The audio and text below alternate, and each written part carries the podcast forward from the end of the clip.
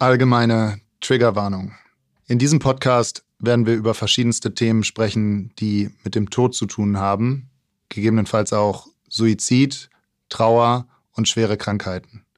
Wenn ihr mit diesen Themen momentan Probleme habt, möchten wir euch darauf aufmerksam machen und sensibilisieren, dass diese Folge vielleicht nicht für euch ist oder ihr diese zu einem späteren Zeitpunkt anhört. Jag är döden. Är du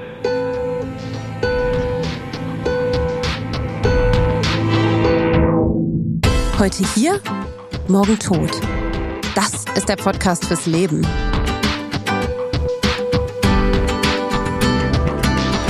Denn eines Tages wirst du sterben.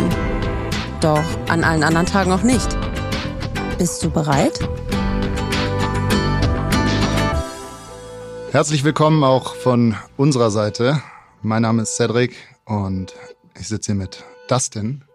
Wir kennen uns schon eine ganze Weile und ja, sind auch in dieses Thema so ein bisschen zusammen reingewachsen. Witzigerweise war ich damals Dustins Praktikant, als er noch ein ganz anderes Startup geleitet, geführt und ausgegründet hat. Da bin ich relativ zum Anfang dazu gekommen und äh, konnte ganz viel von ihm lernen. Anschließend ähm, habe ich mich dann entschieden, das äh, Startup zu verlassen. Dustin hat das noch ein paar Jahre weitergemacht. Und jetzt sitzen wir heute beide und äh, haben ganz unterschiedliche Bezugspunkte zum Thema Tod, Leben und äh, auch allem, was dazugehört, wie zum Beispiel Gesundheit, Vorbereitung, Trauer. Uns sind diese Themen ans Herz gewachsen und vor allem auch die Idee, mehr darüber zu sprechen. In der Gesellschaft ist es ja heutzutage oftmals so, dass vor allem der Tod als Tabuthema gilt und wenig darüber gesprochen wird. Aber wenn es dann doch mal einen Schicksalsschlag gibt, dann wird man dafür sensibilisiert und viele Menschen wissen dann gar nicht, was sie machen sollen und wo sie anfangen sollen. Und wir wollen, spreche ich erstmal für uns beide, das denn euch einfach die Angst nehmen, auch darüber nachzudenken, mal ein paar neue Perspektiven auf all die angrenzenden Bereiche und Themen dazu geben. Und äh, das äh, ist unser Ziel mit diesem Podcast, oder? Ja, und das wann und wo wir anfangen, das ist heute in dieser ersten Folge. Ich bin richtig aufgeregt. und ich bin auch richtig gespannt, was wir rausarbeiten werden in dieser ersten Staffel. Und ob es eine zweite Staffel geben wird. Mein Name ist Dustin Selke. Ich komme aus Hamburg. Ich habe hier ein Startup gegründet, in das irgendwann Cedric so locker reingerutscht ist. Ohne Lebenslauf, ohne Bewerbung. Stimmt. Und ich glaube, so ist auch das Thema irgendwie zu uns gekommen.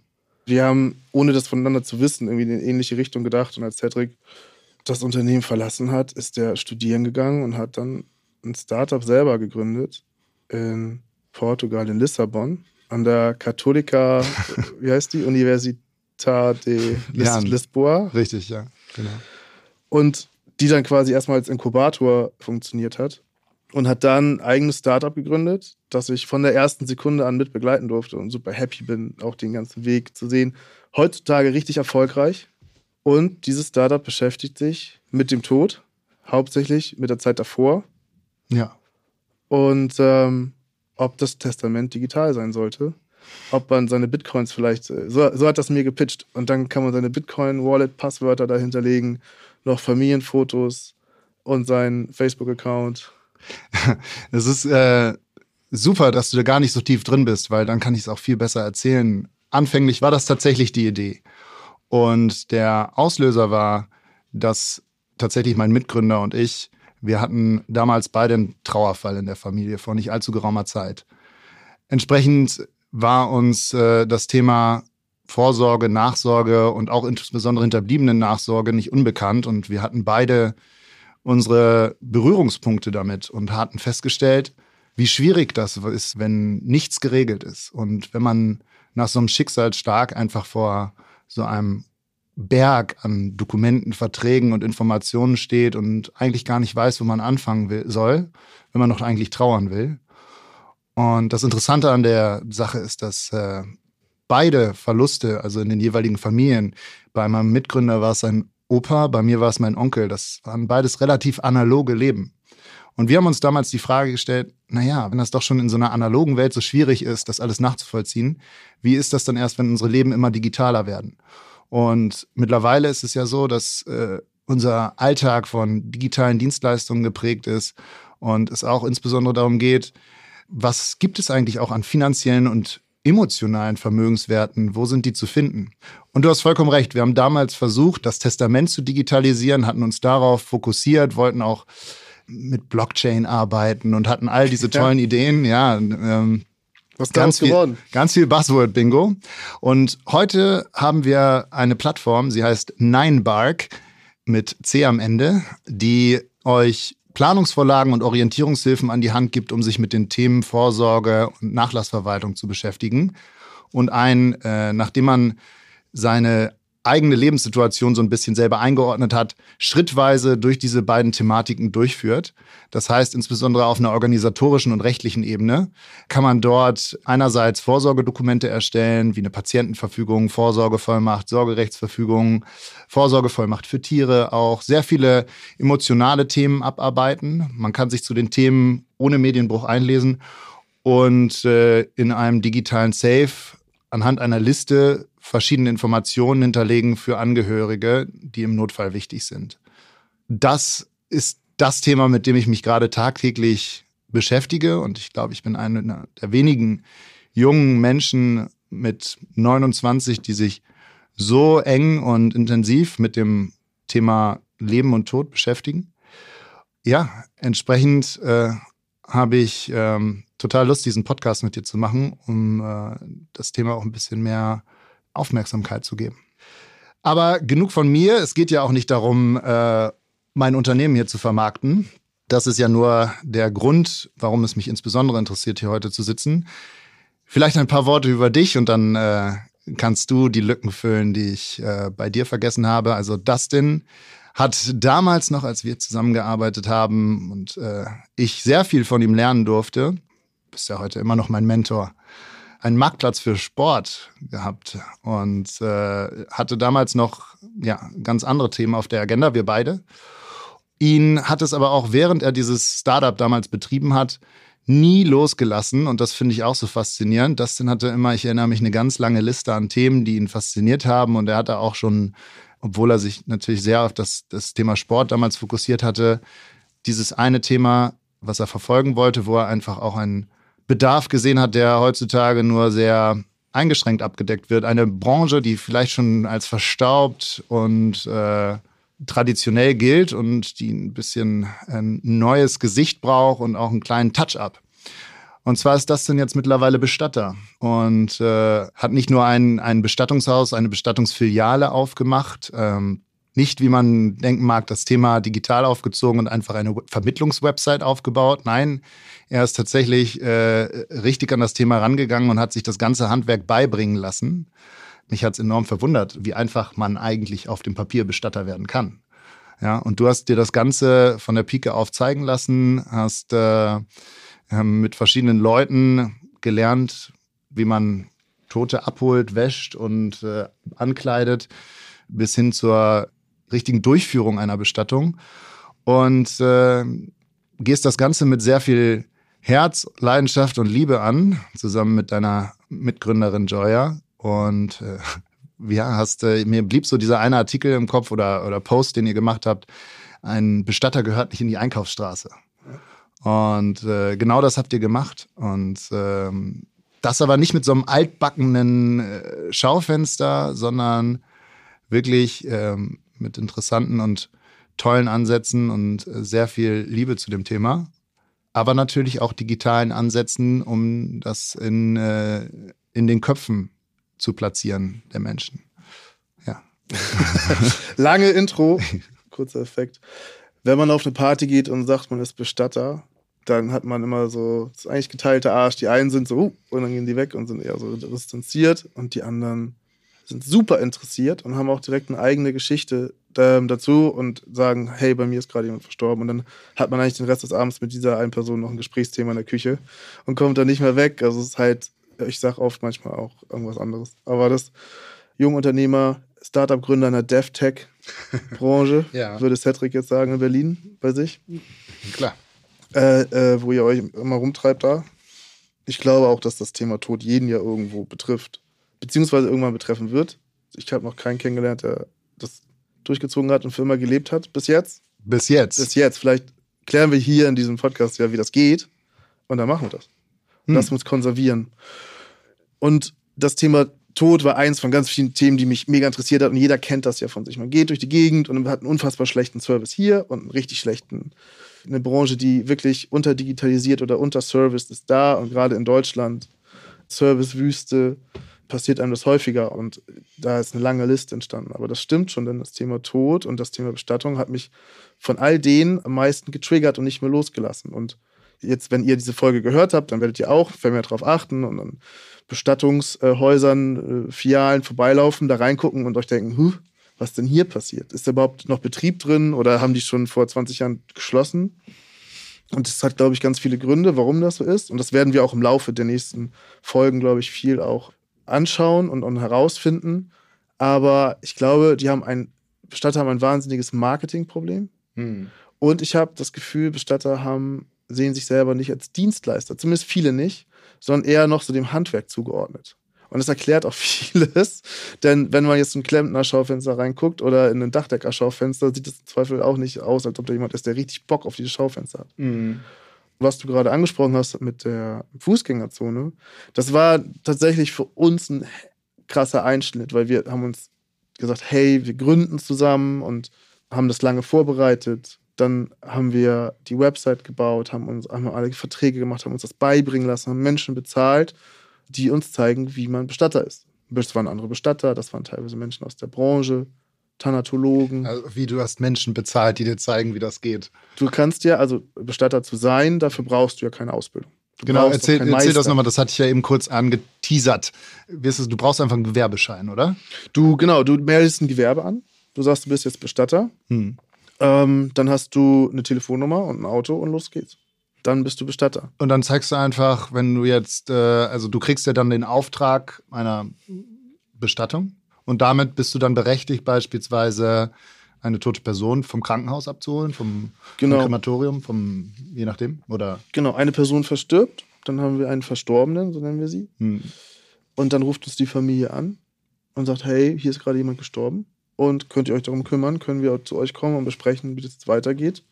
Und das machen wir. Und in der Regel besprechen wir erstmal alles, bevor es losgeht.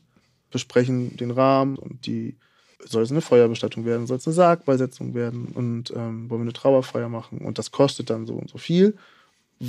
Bekommen wir eure Vollmacht?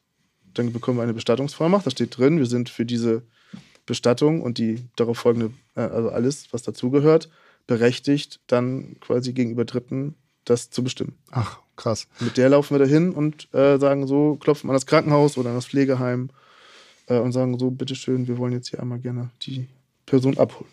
Mhm. Man muss ja auch sagen, du weißt ja auch äh, um äh, die äh, rechtlichen Themen drumherum ganz gut Bescheid. Du warst ja mal im vorigen, nicht im vorigen Leben, aber in deiner vorigen Laufbahn. Du hast eine juristische Ausbildung, ne? Ich hab, ähm, ich bin Wirtschaftsjurist, Ja. das stimmt. Das habe ich auch gerne gemacht, habe nur irgendwann gemerkt, nö, das ist es irgendwie nicht. Und zwar Mhm. saß ich dann in einer Wirtschaftskanzlei und habe Unternehmensbewertung gemacht und habe einen Teil, einen Teil von Unternehmensbewertung gemacht und habe dann Gründern, die auf der anderen Seite vom Skype-Call damals noch saßen, gesagt, wie viel ihr Unternehmen wert ist.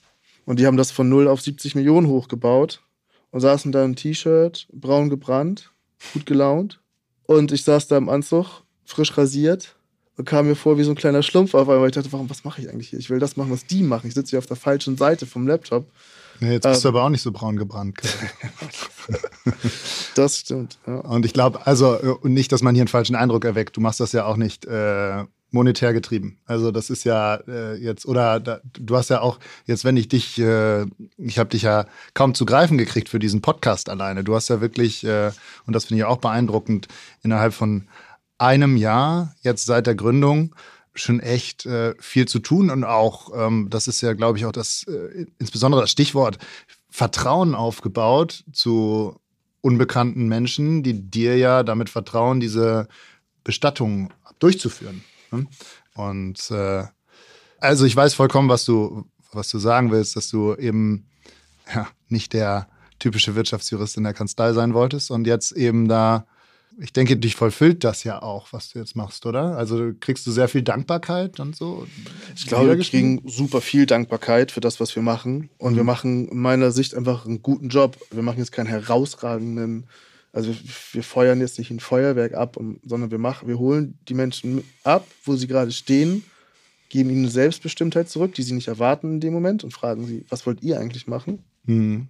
Und wir gehen alles mit. Und wenn ihr euch fragt, dürfen wir das machen oder nicht, dann sagen wir, denkt euch einfach ja. Und wenn nicht, dann sage ich schon was. Und die Leute kommen ins Doing und dadurch machen sie selber ganz viel. Und diese Erlaubnis, diese Selbstermächtigung, den Menschen wieder in so einer Situation, in so einer krassen Ohnmachtssituation zurückzugeben, ich glaube, das ist der Grund, warum wir super viel weiterempfohlen werden ähm, und warum wir recht schnell recht viel Aufmerksamkeit bekommen. Es fühlt sich aber so natürlich an. Und es würde ja in jeder Mhm. anderen Dienstleistung, würdest du es ja auch so machen Ja. zumindest in einer ja, dienstleistungsgetriebenen Branche. Du hast eben gesagt, das fand ich ganz spannend, auch so Bestatter haben grundsätzlich ein Nachwuchsproblem auch, Ja, total. Also es werden nicht viele Menschen Bestatter. weil es nicht sexy ist. Es ist gar nicht sexy. Und das kennst du ja vielleicht auch von deinem, ja, meine Topic ist auch nicht, äh, auch mein Thema ist gar nicht sexy auch, ja. wenn du jetzt unterwegs bist Mhm. irgendwie und an einer Bar äh, jemanden ansprichst und, und oder ne, fragst so, hey, was machst du? Ja, ich bin hier der Gründer von der dritten Dating-App. So, was machst du? Ja, ich mache ein Vorsorgeportal. Ist ganz lustig. Ich habe auch letztens war ich im Homeoffice, meine äh, Freundin war zu Hause und sie äh, hat das nur so mitbekommen. Ich hatte dann einen Termin und kam raus und, und dann irgendwie sagt sie, ah, ich habe gerade, das klang so nach so einem Interview. Du hast gerade ein Interview gegeben, oder? Ja, sag ich, ja, da war ein Interview. Ja, okay. Ähm, und was? Wofür war das? War das war das was Wichtiges? Ja, das war für den Bundesverband der Bestatter oder nee, Be Bestatterverband, also ich will jetzt nichts Falsches sagen, aber für so ein Bestattermagazin. Bund der deutschen Bestatter. ist ich. Äh, nee, für, für Bestattungsbedarf. So. Ach so, ja gut, dass ich das weiß.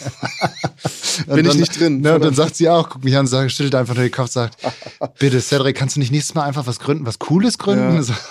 Das, dazu muss man sagen, Cedric, so mein größter Traum ist, mal gefeatured zu werden in der Apothekenumschau. Ja, okay, da kann ich euch demnächst noch mal was zu erzählen. Ah, gut. Ja, gut. Es ist, Vielleicht kriegen wir das ja nicht, irgendwann mal hin. Es ist nicht sexy, das haben wir schon mal festgestellt. Das Thema an sich ist auch nicht sexy. Es ist, ich finde es so spannend, weil es jeden betrifft und Ja. weil es ein Thema ist, was auch auf einer philosophischen Seite ganz viel mit dir macht, wenn du dich, wenn du fein bist mit deinem eigenen Tod. Wenn dir bewusst ist, dass du sterben wirst. Die eigene Endlichkeit zu akzeptieren. Ja, und das auch schon mit zu planen, gehört ja auch mit dazu, das zu akzeptieren. Da spielst du den Ball wieder zurück zu mir. Ja, so aber ist es, es ist ja ein Wechselspiel. ja, komplett. Ne? Ja. Und wenn du, und ich, ich finde das so spannend, ne? weil wenn du sagst, ich bin Anfang 30, habe mein Startup gegründet, Fitfox mit Namen, Ja, das ist verkauft, ich habe, alles ist gut, mein Leben ist wirklich fein, ich kann sterben. Ich habe mir echt gedacht, ich könnte jetzt auch morgen sterben, ich wäre gar nicht sauer. Es war einfach ein uh, richtig das war eine gewagte Aussage. Nein, es war für mich war es ein gutes Leben. okay.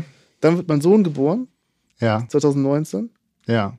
und ich war gar nicht mehr fein zu sterben. Nein, nein, Das okay. kann jetzt okay, ich, ja. ich, ich, ich, ich fahre nicht mehr in Thailand Roller. Ich, äh, ich mache nichts mehr, was super risikobehaftet ist, ja. weil ich mir denke, nee, ich kann jetzt nicht sterben, es geht nicht. Ich hab Das- tierisch Angst vom Tod auf einmal bekommen. Das ist krass. Aber so situativ haben wir ja auch, weißt du, wenn mir jetzt jemand mit Mitte 20, also oder Ende 20 wie ich, da denken ja auch die wenigsten daran, sich darauf vorzubereiten. Oder, äh, also ich meine, wer von euch hat eine Patientenverfügung? Wer von euch hat eine Vorsorgevollmacht? Und meistens ist es so, dass, dass die Eltern vielleicht einen dazu treiben, weil sie es selber gerade auf dem Tisch haben. Und in vielen Fällen haben sie es nicht mal. Aber das sind ja so Situationen, haben wir auch rausgefunden, das sind die, in denen du Verantwortung für Dritte übernimmst. Also, ne, wenn du, wenn du heiratest äh, oder ne, in einer langjährigen Beziehung weißt, hier, wir sind füreinander da, auch wirtschaftlich sehr eng miteinander verbandelt, es muss ja nicht unbedingt äh, eine Ehe sein, dann, klar, wenn du ein Kind kriegst und weißt, es geht nicht mehr nur noch um dich.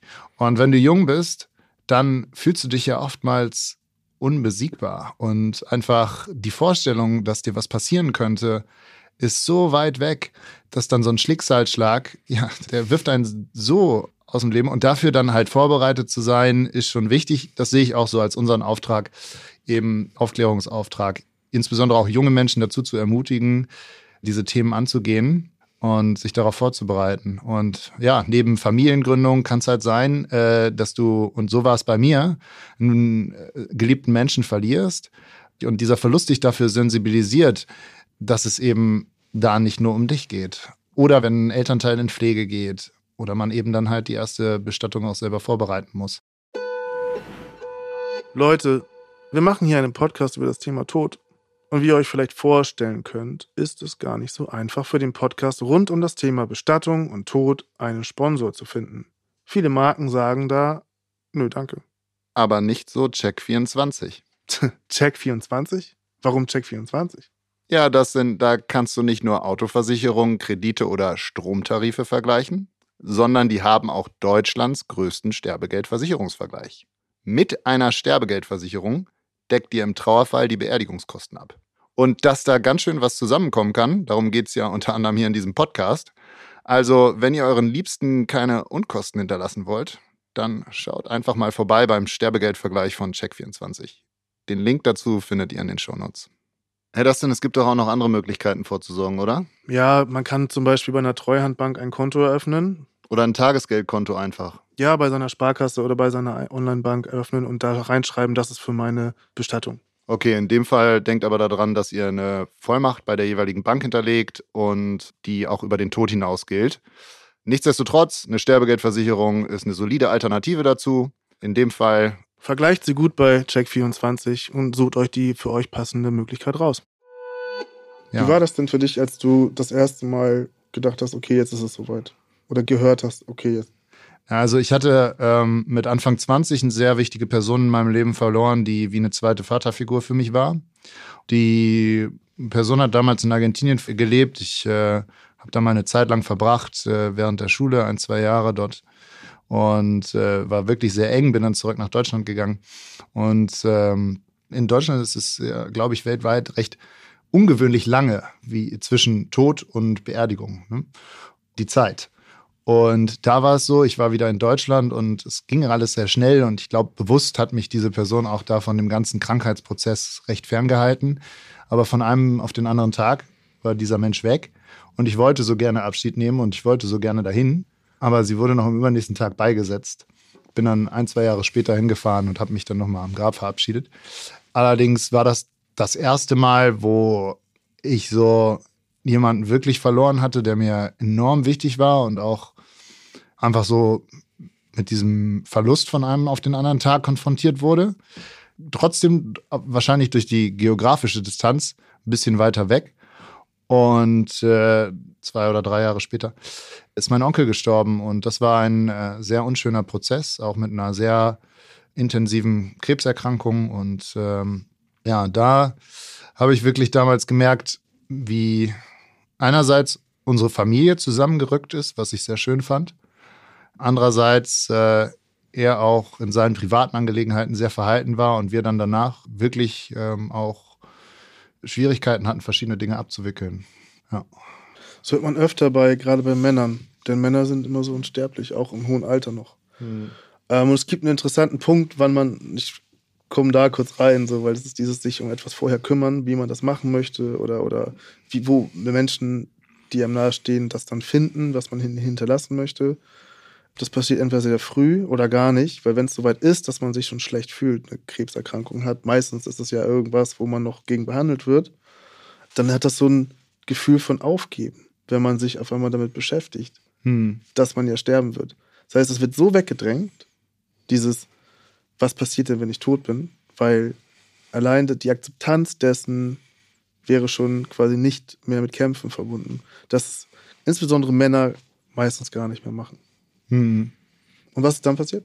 Ja, und dann äh, sind wir auch danach, also das war wirklich gut als Familie sehr eng zusammengerückt, haben uns auch ähm, dazu entschieden, alle vernünftige Vorkehrungen zu treffen, alle erstmal eine Patientenverfügung zu machen, hm. eine Vorsorgevollmacht und dass uns das eben nicht nochmal so als Familie passiert. Und nicht, ja, also eine kurze Zeit später gab es eben die Möglichkeit, äh, im Rahmen meines Studiums zusammen mit meinen Mitgründern an einer Idee zu arbeiten für eine gewisse Zeit. Und äh, da ist dieses Thema wirklich sehr in den Fokus gerückt. Und dadurch, dass mein Mitgründer auch das gleiche Erlebnis hatte, ja, sind wir, war vor vier Jahren jetzt, äh, arbeiten wir seit vier Jahren daran. an unserer Plattform. Die hat sich auch enorm weiterentwickelt seitdem. Ja, vielleicht da erstmal ein Punkt. Wie war es denn bei dir?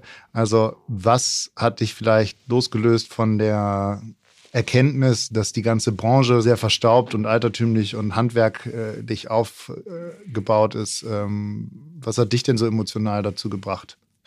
Ich habe ehrlicherweise, seit ich mein soziales Jahr gemacht habe, schon so, so emotionale Momente gehabt. Ich habe ähm, ein soziales Jahr hier in Hamburg in Ottensen an der Rettungswache gemacht, war da aber zuständig für den Organtransport.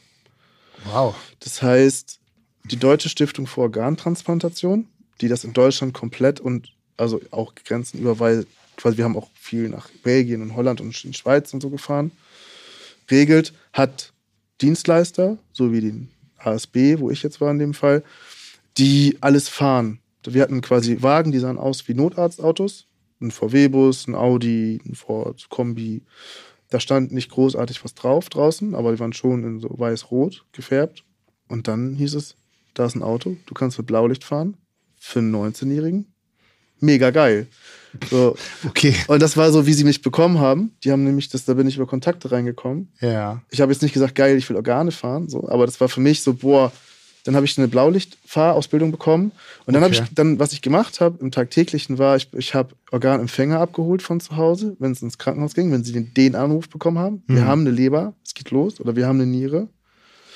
Ich bin aber auch mit medizinisch-technischen Assistentinnen in die Krankenhäuser gefahren, um hirntote Menschen zu untersuchen, Blut abzunehmen, Hirnströme zu messen, habe da assistiert, um zu gucken, sind die denn hirntot, können die denn Organe spenden? Okay, also dein, dein, dein Aufhänger war, oh geil, ich kann äh, mit Blaulicht durch die Stadt fahren. Und dann hast du, während du aber da verschiedene Aufgaben gemacht hast, gemerkt, wie krass dieser ganze Job eigentlich ist. Und Genau. Und ich habe dadurch, ich habe viele, was, was hat das mit dir gemacht? ich habe viele verstorbene Menschen angefasst. Ja. Also ehrlicherweise, ich habe dann teilweise wirklich auch mit Kindern Sachen erlebt, wo ich ein totes Kind gesehen habe, wo ich aber auch das andere Kind, was das Herz bekommen hat, vom Flughafen, von so einer Privatjetmaschine abgeholt habe und zum UKE, zum Universitätsklinikum Eppendorf in Hamburg gefahren habe. Ne? Also so, das hört sich so pathetisch an, aber dieser Circle of Life, dieses, da stirbt einer und dadurch wird aber jemand, der eigentlich sterben müsste, kann dadurch weiterleben. Ne? Das sind alles sehr dramatische und, und tolle Momente gewesen. Aber ich bin jedes Mal also ziemlich erfüllt nach Hause gegangen, weil ich dachte, das ist irgendwas, was, da geht es um etwas Essentielles. Ne? Und das ist auch ein Gefühl, was man vielleicht bekommt, weil man ein, ein- ein Startup aufbaut, damit Leute, also unser Startup hat sich damit beschäftigt, dass Menschen ohne Vertrag in Fitnessstudios gehen können. Einfach random da, wo sie gerne hingehen möchten, ohne da einen Zwei-Jahres-Vertrag abzuschließen. Damals, also dein erstes, Das erste, was ich selber gegründet habe, da, wo ich dabei war. da wo du dabei warst, lässt es natürlich so ein bisschen dann vom Sinn in den Hintergrund wirken, wenn du sagst, okay, aber jetzt hier geht es gerade um Leben und Tod, also im wahrsten Sinne des Wortes. Und, Ja. und da habe ich aber gemerkt, dass ich erstmal keine Berührungsängste damit habe. Ich habe auch ähm, ähm, die, die, die Familien und die Angehörigen und Zugehörigen kennengelernt, als die dann entscheiden mussten, wollen wir die Organe spenden oder nicht. Ja. Ne, von einem Soldaten, der sich erhängt hat. So hätte er das gewollt. Erhängen und ähm, ertrinken sind übrigens die besten Wege, wie du deine Organe noch so frisch wie möglich hältst, wenn du sie spenden möchtest. Ich glaube, wir müssen hier eine Triggerwarnung einbauen oder sowas. Das ist, Aber äh, die, würde ich jetzt sowieso jetzt schon mal aussprechen für alle zukünftigen Folgen. Ja, definitiv. Vielleicht auch nochmal äh, an der Stelle, ich hatte es ja auch in ein oder anderen Podcast vorher gehört, wir reden hier recht locker miteinander ne? und äh, wollen da aber nichts ins Lächerliche ziehen oder so. Das ist also, hat alles einen äh, edukativen, aufklärenden äh, Aspekt und äh, na, wollen hier niemandem zu nahe treten. Vor allen Dingen aber auch den Menschen eine Stimme geben, die sonst vielleicht wegen solchen Themen halt nicht zu Wort kommen, weil das vielleicht für manche Leute zu heftig ist. Ja, Soll jetzt ja keine True Crime Podcast werden, aber vielleicht True Life Podcast, ich weiß nicht. Ja, das ist doch auch ähm, so, um die erste Folge so ein bisschen abzurunden, eine ne schöne Sache, dass wir nochmal einen kurzen Ausblick darauf geben, was euch hier so erwartet. Dustin, du hattest ganz viele Ideen, ich habe ganz viele Ideen.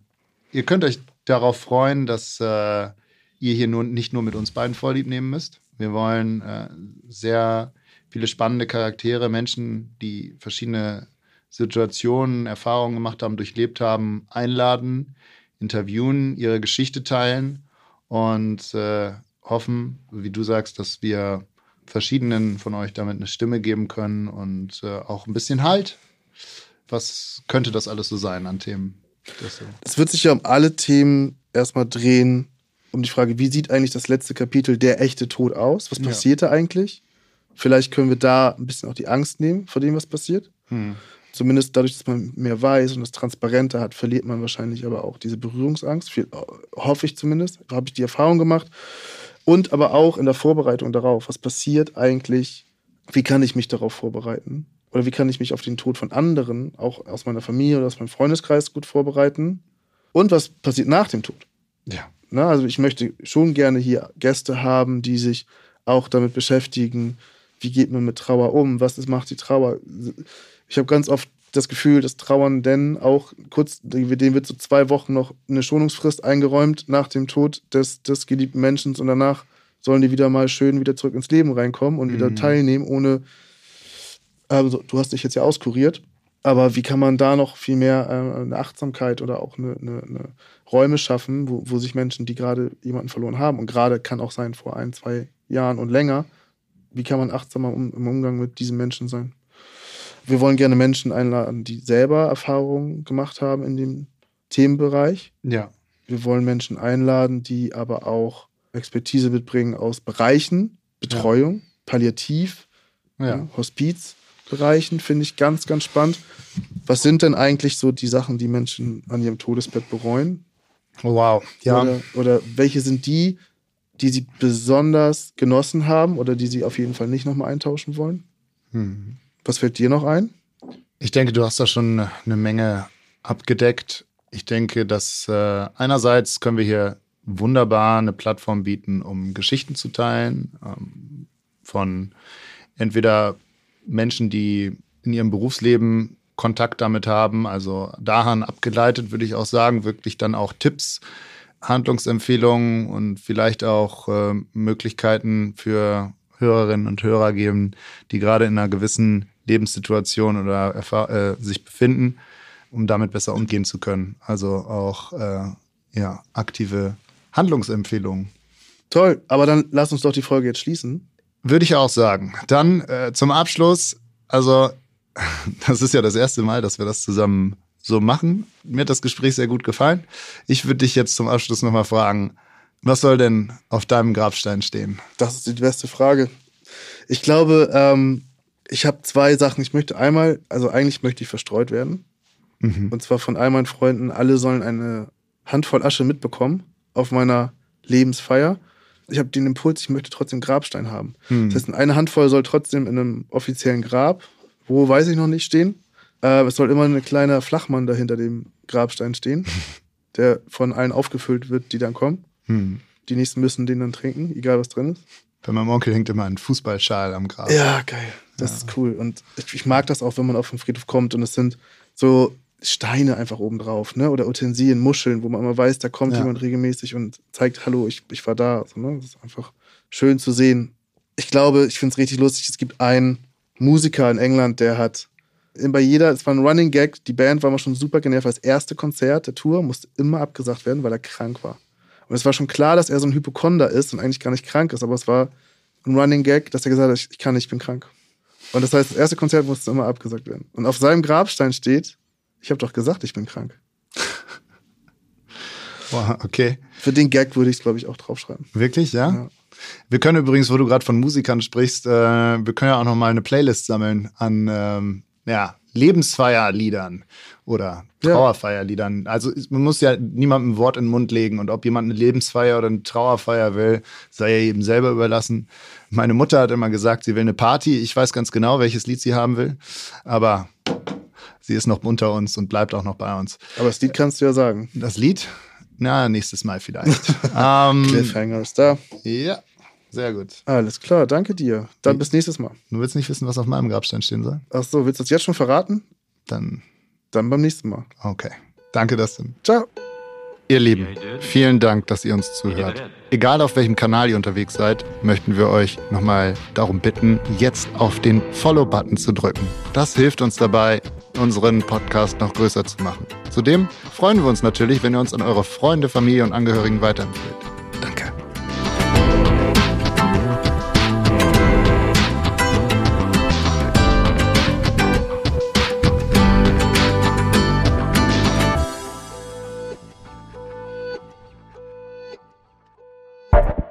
Dieser Podcast ist eine Produktion von Audioflow.